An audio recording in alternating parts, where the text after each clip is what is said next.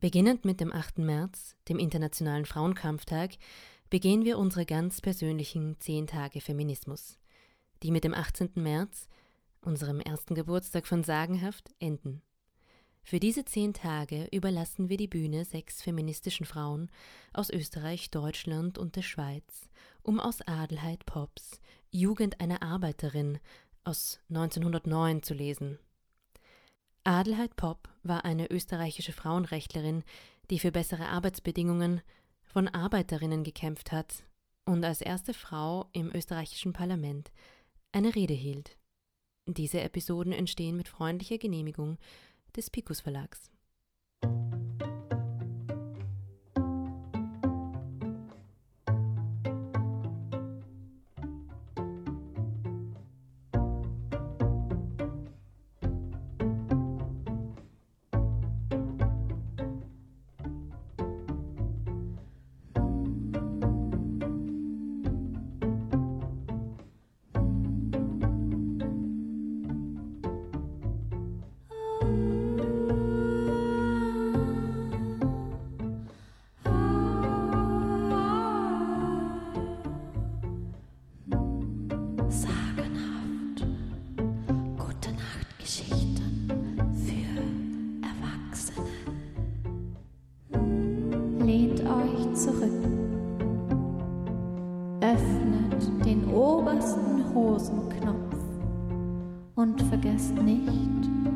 Die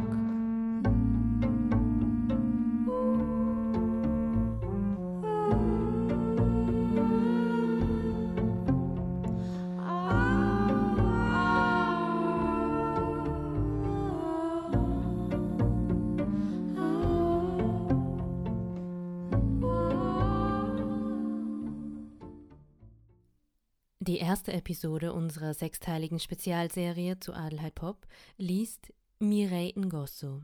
Mireille Ngosso ist Ärztin, Abgeordnete zum Wiener Gemeinderat und Co-Organisatorin der Black Lives Matter Bewegung in Österreich.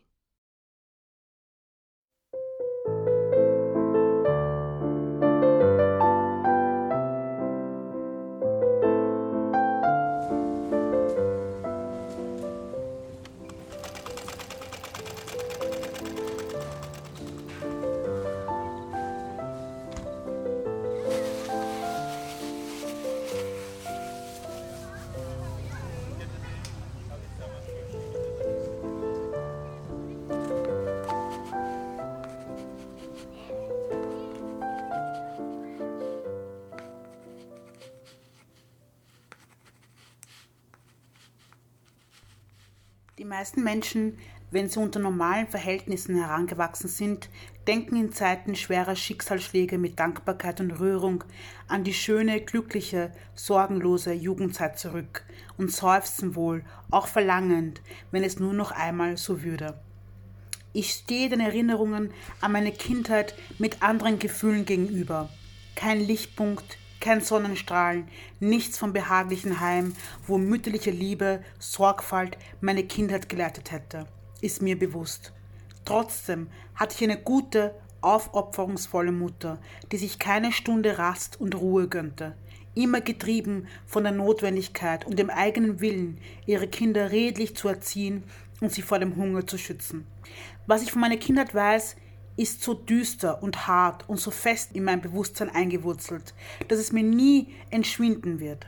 Was anderen Kindern Entzücken bereitet und glückseligen Jubel auslöst, Puppen, Spielzeuge, Märchen, Näschereien und Weihnachtsbaum. Ich kannte das alles nicht. Ich kannte nur die große Stube, in der gearbeitet, geschlafen, gegessen und gezankt wurde. Ich erinnere mich an kein zärtliches Wort, an keine Liebkosung, sondern nur an die Angst, die ich in einer Ecke oder unter dem Bett verkrochen ausstand, wenn es eine häusliche Szene gab, wenn mein Vater zu wenig Geld nach Hause brachte und die Mutter ihm Vorwürfe machte. Mein Vater war jähzornig. Er schlug dann die Mutter, die oft nur halb angekleidet fliehen musste, um sich bei Nachbarn zu verstecken. Dann waren wir einige Tage alleine mit dem grollenden Vater, dem man sich nicht nähern durfte. Zu essen gab es dann nicht viel. Mitleidige Nachbarn halfen uns, bis die Mutter von der Sorge um ihre Kinder und den Hausstand getrieben wiederkam. Solche Szenen kehrten fast jeden Monat und auch früher wieder. Mein ganzes Herz hing an der Mutter. Vor dem Vater hatte ich eine unbezwingliche Scheu, und ich erinnere mich nicht, ihn je angeredet zu haben oder von ihm angesprochen worden zu sein. Meine Mutter sagte mir später, dass es ihn ärgerte, dass ich das einzige Mädchen unter fünf am Leben gebliebenen Kindern dunkle Augen wie meine Mutter hatte. Ein Weihnachtsabend, an dem ich noch nicht ganz fünf Jahre alt war, ist mir noch immer in Erinnerung. Beinahe hätte ich dieses eine Mal einen Weihnachtsbaum bekommen. Meine Mutter wollte mir, ihrem jüngsten Kind, auch einmal zeigen, was das Christkind ist. Wochenlang hat sie immer einige Kreuzer zu ihr übrigen getrachtet, um ein kleines Kochgeschirr für mich zu kaufen. Der Weihnachtsbaum war geschmückt mit bunten Papierketten, vergoldeten Nüssen und mit dem bescheidenen Spielzeug behängt. Mit dem Anzünden der Lichter wurde auf den Vater gewartet, der zum Fabrikanten gegangen war, um Ware abzuliefern.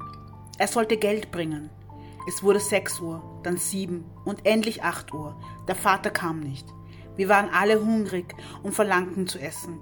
Wir mussten die guten Mohnnudeln, Äpfel und Nüsse alleine, ohne den Vater essen, worauf ich zu Bett gehen musste, ohne dass die Lichter auf dem Weihnachtsbaum gebrannt hätten. Die Mutter war zu missgestimmt und sorgenvoll, um den Baum anzusünden. Ich lag schlaflos in meinem Bett. Ich hatte mich so auf das Christkind gefreut, und nun war es ausgeblieben. Endlich hörte ich den Vater kommen. Er wurde nicht freundlich empfangen und es kam wieder zu einer heftigen Szene. Er hatte weniger Geld gebracht, als die Mutter erwartet hatte. Dann war er unterwegs in ein Gasthaus gegangen. Er hatte fast zwei Stunden zu gehen und wollte sich einmal erwärmen. Er war dann länger sitzen geblieben, als er zuerst gewollt, und kam angetrunken nach Hause. Ich guckte bei dem Lärm, der sich nun erhob, von meinem Schlafstuhl nach den Eltern. Und da sah ich, wie der Vater mit einer Hacke den Weihnachtsbaum zerschlug. Zu schreien wagte ich nicht. Ich weinte nur, weinte, bis ich einschlief. Am nächsten Tag empfand mein Vater wohl Mitleid mit mir, denn er gab mir einige Kreuzer, wofür ich mir Blechgeschirr kaufen durfte. Mitleidige Menschen schenkten mir dann auch eine Puppe und anderes Spielzeug, das für ihre Kinder schon durch schöneres, prächtigeres ersetzt worden war. Und noch an eine Bescherung kann ich mich erinnern. Als ich schon in die Schule ging, wurde von einem reichen Mann, der eine große Fabrik besaß, in die viele hunderte Männer und Frauen arbeiteten, für die armen Schulkindern eine Weihnachtsbescherung veranstaltet. Auch ich gehörte zu den Glücklichen, die mit Naschwerk und Kleidungsstücken beschenkt wurden. Die große, mächtige Tanne gab mehr Licht, als ich je gesehen hatte, und der Festschmaus, der uns gegeben wurde, brachte uns alle in glückselige Stimmung. Wie dankbar war ich dem guten, reichen Mann, der so ein mildtätiges Herz für die Armen hatte. Als später meine verwitterte Mutter in seiner Fabrik für drei Gulden Wochenlohn täglich zwölf Stunden arbeiten musste, konnte ich noch nicht beurteilen, dass darin die Quelle für seine Großmut gelegen war. Erst viel später kam ich zu dieser Erkenntnis.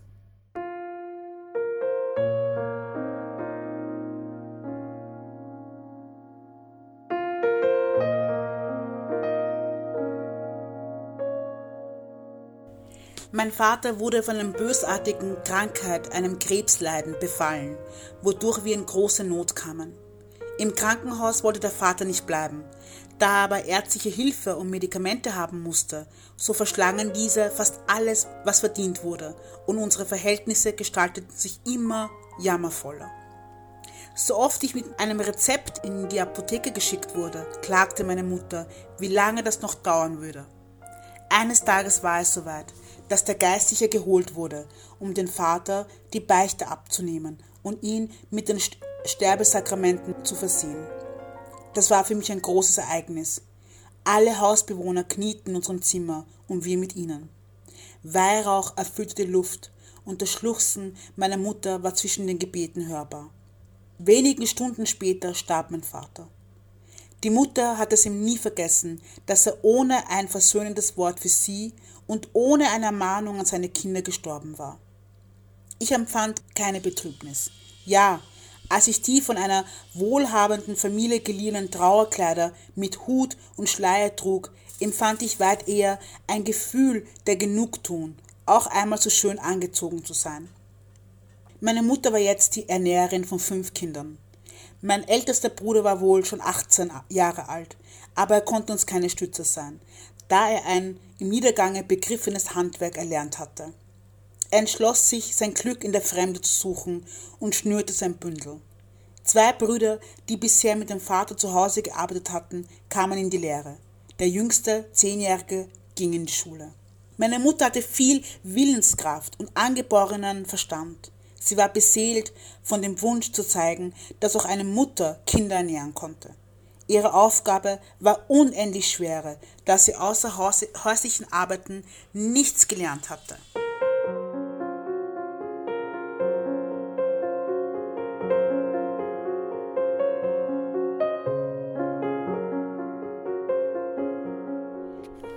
Verweist, war sie mit sechs Jahren in den Dienst gekommen. Sie hatte nie eine Schule besucht und konnte daher weder lesen noch schreiben.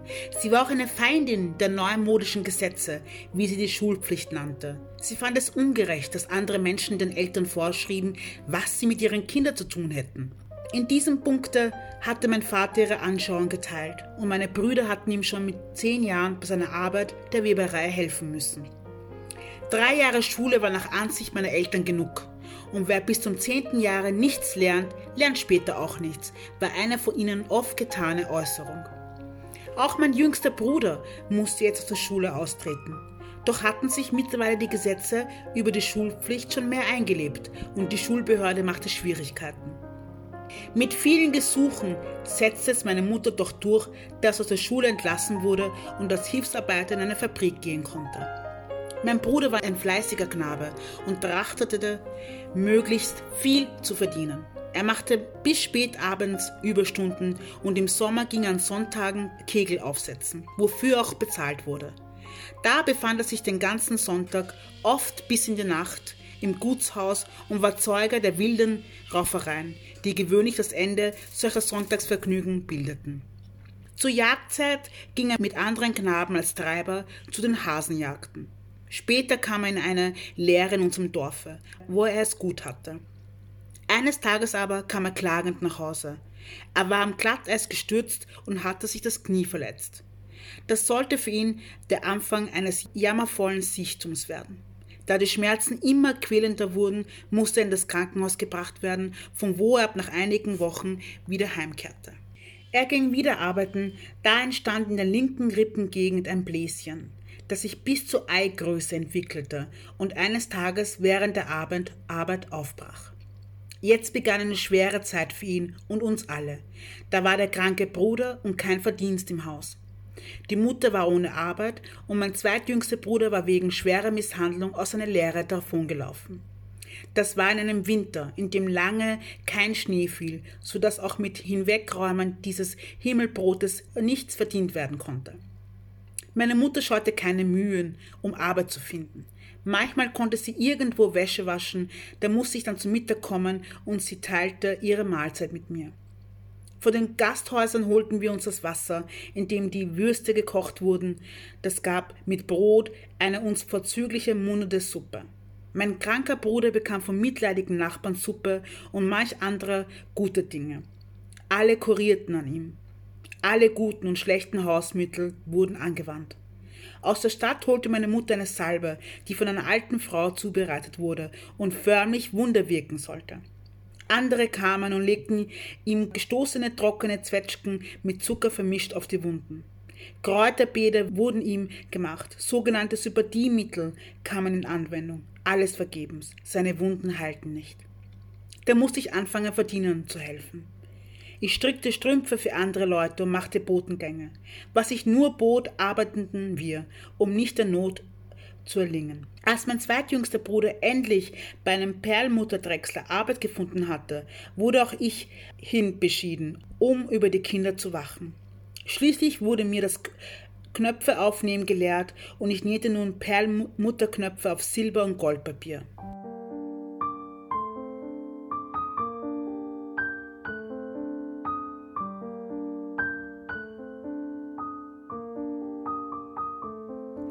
Das war jetzt immer meine Beschäftigung, wenn ich aus der Schule kam und auch an schulfreien Tagen. Wenn ich 140 Knöpfe, 12 Dutzend aufgenäht hatte, so hatte ich einen und einen halben Kreuzer verdient. Auf mehr wie auf 27 Kreuzer in der Woche habe ich es nicht gebracht. Am Neujahrstag muss ich in unserem Dorfe und in die Umgebung Neujahr wünschen gehen. Das war eine von der ärmsten Bevölkerung geübte Sitte. Man ging nur zu den als wohlhabend oder reich bekannten Familie und sagte dort einen Wunsch auf, wofür man eine Belohnung erhielt. Ich fürchtete mich ganz entsetzlich vor den Hunden, die die Häuser der Reichen bewachten, aber ich war doch bemüht, möglichst viel Geld nach Hause zu bringen. Oft ging ich zu einer Tür hinein, wo so jemand anderes ebenso missbrauchtes Kind herausging. Starb ein Schulkind aus einer reichen Familie, so wurde eine Anzahl armer Kinder bestimmt, die dem Sarg in einem besonderen Zuge zu folgen hatte. Dafür bekam man zehn Kreuzer Belohnung. Einmal, als ich meiner schlechten Schuhe wegen nicht in die Schule ging, schickte die Lehrerin zu uns, dass ich doch zum Begräbnis einer reichen Mitschülerin kommen solle, da ich für diese Teilnahme den hierfür ausgesetzten Betrag erhalten würde. Und ich ging den weiten, schmutzigen, aufgeweichten Weg mit meinen Schuhen, die keine Sohle mehr hatten, um diese wenigen Kreuzer zu bekommen. In dieser Zeit, da wir in so großem Elend lebten, wurde viel von einer Herzogin gesprochen, die in einem etwa eine Stunde entfernten Dorf ein Schloss bewohnte. Man erzählte gern von ihrer Wohltätigkeit. Eine Menge Menschen sollte sie durch ihre Freigiebigkeit schon glücklich gemacht haben. Alles, was ich in Märchen von guten Feen gehört hatte, schien in dieser Frau verkörpert zu sein.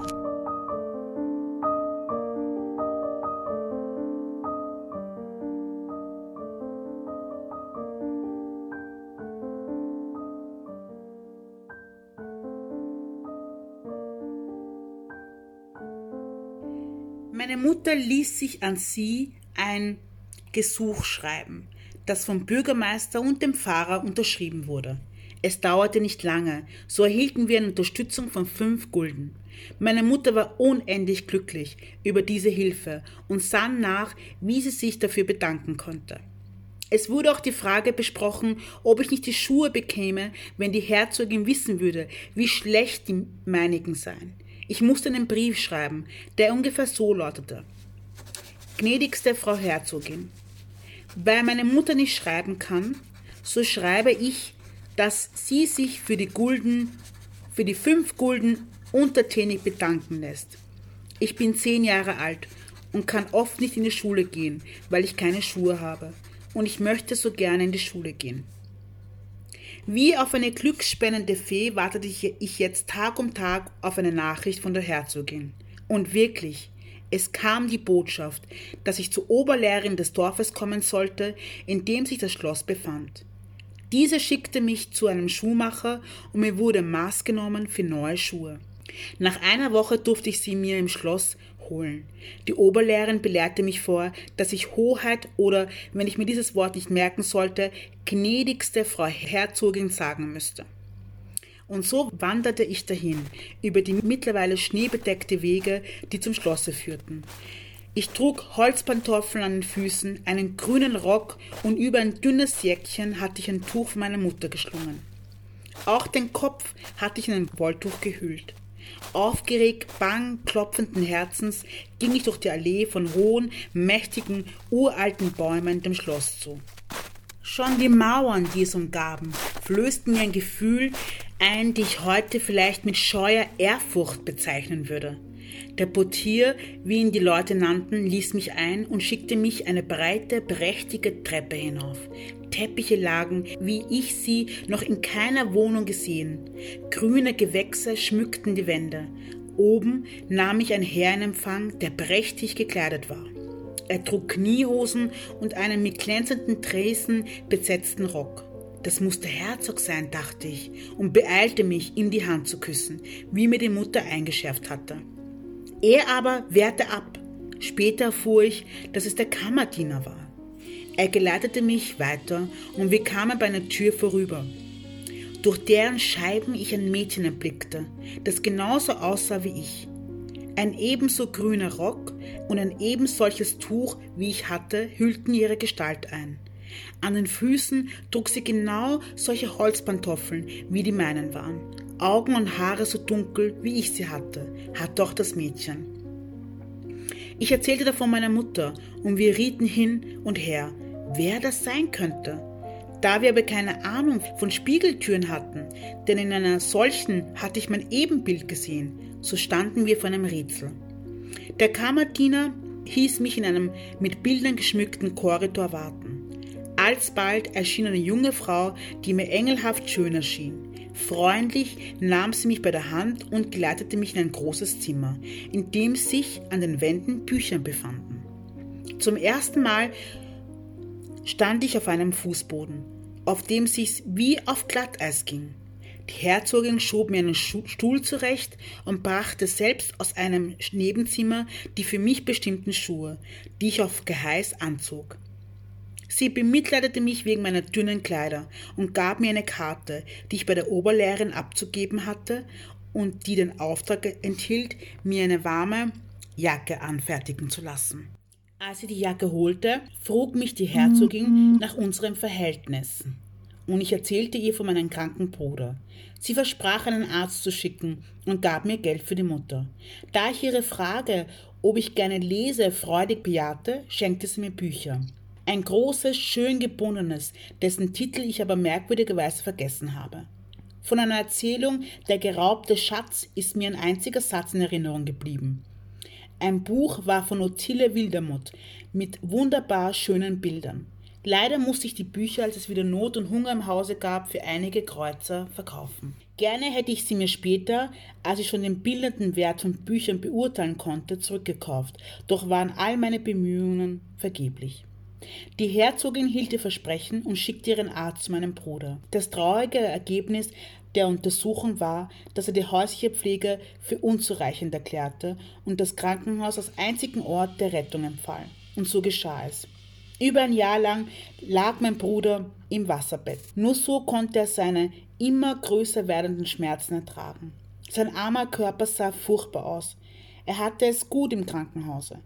Alle behandelten ihn liebevoll. Er konnte nicht genug erzählen, welche gute Sachen er zu essen bekommen. Alle hatten ihn lieb. Andere Patienten kamen noch mit Geschenken zu ihm, wenn sie schon gesund das Spital verlassen hatte. Seine Pflegerinnen schmückten sein Bett mit Blumen, als er sich 300 Tage dort befunden hatte. Alle machten ihm Geschenke. Dennoch war seine Sehnsucht, wieder nach Hause zu kommen. Oft bat er, wir sollten der Herzogin schreiben und sie bitten, dass ich seine annehmen möge, damit er bei der Mutter sein könnte. Von den Ärzten wussten wir aber, dass das Ganze ausgeschlossen sei, und so vertrösteten wir ihn immer wieder.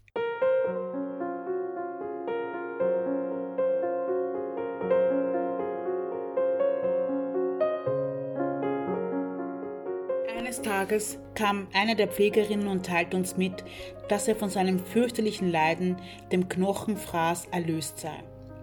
In einem Armensarg wurde er begraben. Meine Mutter hatte im Frühjahr im Garten der Herzogin Beschäftigung erhalten, wodurch sich unsere Lage einigermaßen verbesserte. Aber nun rächten sich meine vielen versäumten Schulbesuche. Da meine Mutter nicht schreiben konnte, war ich oft nicht entschuldigt worden. Die Schulleitung hatte die Anzeige erstattet und meine Mutter wurde zu zwölf Stunden Arrest verurteilt. Da sie jetzt Arbeit hatte, wollte sie keinen Lohn verlieren und erließ es, dem Auftrag zum Antritt der Strafe nachzukommen. Sie hielt es auch für unmöglich, dass man sie, das ehrliche Weib, das sich immer redlich durchgebracht hatte, einsperren konnte. Aber am Ostersamstag kamen um 6 Uhr früh zwei Gendarmen und holten sie. Sie war fassungslos, dass man ihr eine solche Schande zufüge, dass sie zwischen zwei Gendarmen durch die Straßen gehen musste. Trost fand sie nur in dem Bewusstsein, dass ihr ganzes Leben makellos und rein war. Nachher wurde sie zum Oberlehrer beschieden und dieser machte ihre Vorstellungen, mich fleißig in die Schule zu schicken, da ich sehr begabt sei. Aus mir könne etwas werden, versicherte man. Auch mein Vormund musste kommen. Dieser begnügte sich aber, mich zu ermahnen, brav und fromm zu sein. Was nützte das aber, wenn ich weder Kleidung noch Nahrung hatte, um die Schule besuchen zu können? Als dieses Schuljahr zu Ende war, entschloss sich meine Mutter, in die Stadt überzusiedeln. Ich war nun zehn Jahre und fünf Monate alt und sollte nicht mehr in die Schule, sondern in eine Arbeit gehen. Die Leute rieten der Mutter ab. Sie meinten, wenn wir uns im Dorf bleiben würde, würde mich die Herzogin etwas lernen lassen.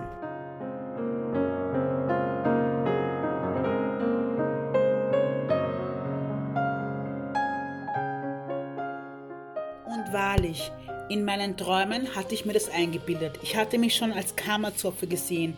So sagte man mir, nennt man die hübsch gekleideten, mit zierlichen weißen Stürzen und Bändern geschmückten Mädchen, die ich oft im Schloss sah. Auch Lehrerin wäre ich gerne geworden und mein Vorbild erblickte ich da in meiner Lehrerin, einer schönen, feinen Fräulein, deren geschmackvolle Kleider ich immer bewunderte. Noch lange verfolgten mich allerlei fantastische Ideen, die alle mit der Herzogin zusammenhingen. Als ich schon den ganzen Tag fleißig arbeiten musste, dachte ich noch immer an sie und meinte, sie müsse sich meiner erinnern und wie Märchen müsse sie mir mit einer Fülle von Glück und Herrlichkeiten erscheinen. Es blieben Träume.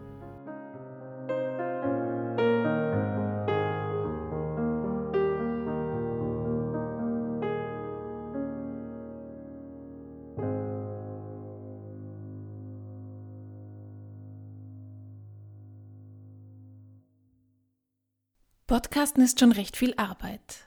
Wenn ihr sagenhaft unterstützen wollt, dann schaut doch auf unserer Steady-Seite vorbei. Dort könnt ihr uns mit einem kleinen Betrag monatlich unterstützen, wenn ihr wollt. Keine Sorge, sagenhaft bleibt weiter gratis, aber wir freuen uns über jeden, der uns dabei hilft, das auch weiter so zu machen. Also einfach auf steadyhq.com vorbeischauen und nach sagenhaft suchen. Danke.